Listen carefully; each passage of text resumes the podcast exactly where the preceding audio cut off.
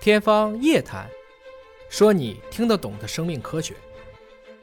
中年油腻男，我们油腻也是因为吃的有问题，这个也是离不开的。对，所以啊，这个我们有一句话，就是你只要能保持你的身材，那其实你的成就就不会太差。现在我看全世界都在超重，最近一个报告，美国人百分之四十四超重，嗯，中国现在怎么样？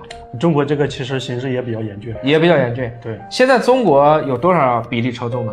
啊，其实这个中国也差不多，也将近有三分之一的这个比例，超重了，对，超重，肥胖的有多少？肥胖的可能也有百分之十、十四、十五这样一个情况，对，男的高还是女的高？啊，懒得搞为啥？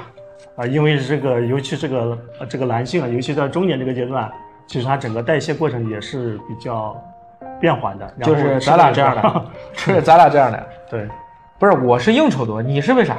啊，我这个可能就平时吃的多， 不是吃的多，人家干的也多。嗯，这个很有一个意思啊，就是这个前两天看了一个文章，说是这个非常多的国家都有一个很奇怪的现象，就是女性比男性瘦，嗯，而中国的女性学历越高，身材越好越好。其实她们自律吗？这个也是一方面啊对，有没有代谢上的，就是男女到了中年以后代谢的不一样的点是有的是有啊的？你们有这样的研究吗？呃，我们自己没有，但是这个这个其他的这个同行也是有相关的一些研究的。这个确实在男性在一定年龄之后，整个这个代谢过程，尤其是他这个生活方式啊，啊以及他的这个这个这个运动的减少，所以导致这个肥胖的这个比例会会相对比较多一些。中年油腻男，我们油腻也是因为吃的有 问题。呃这个也是离不开的。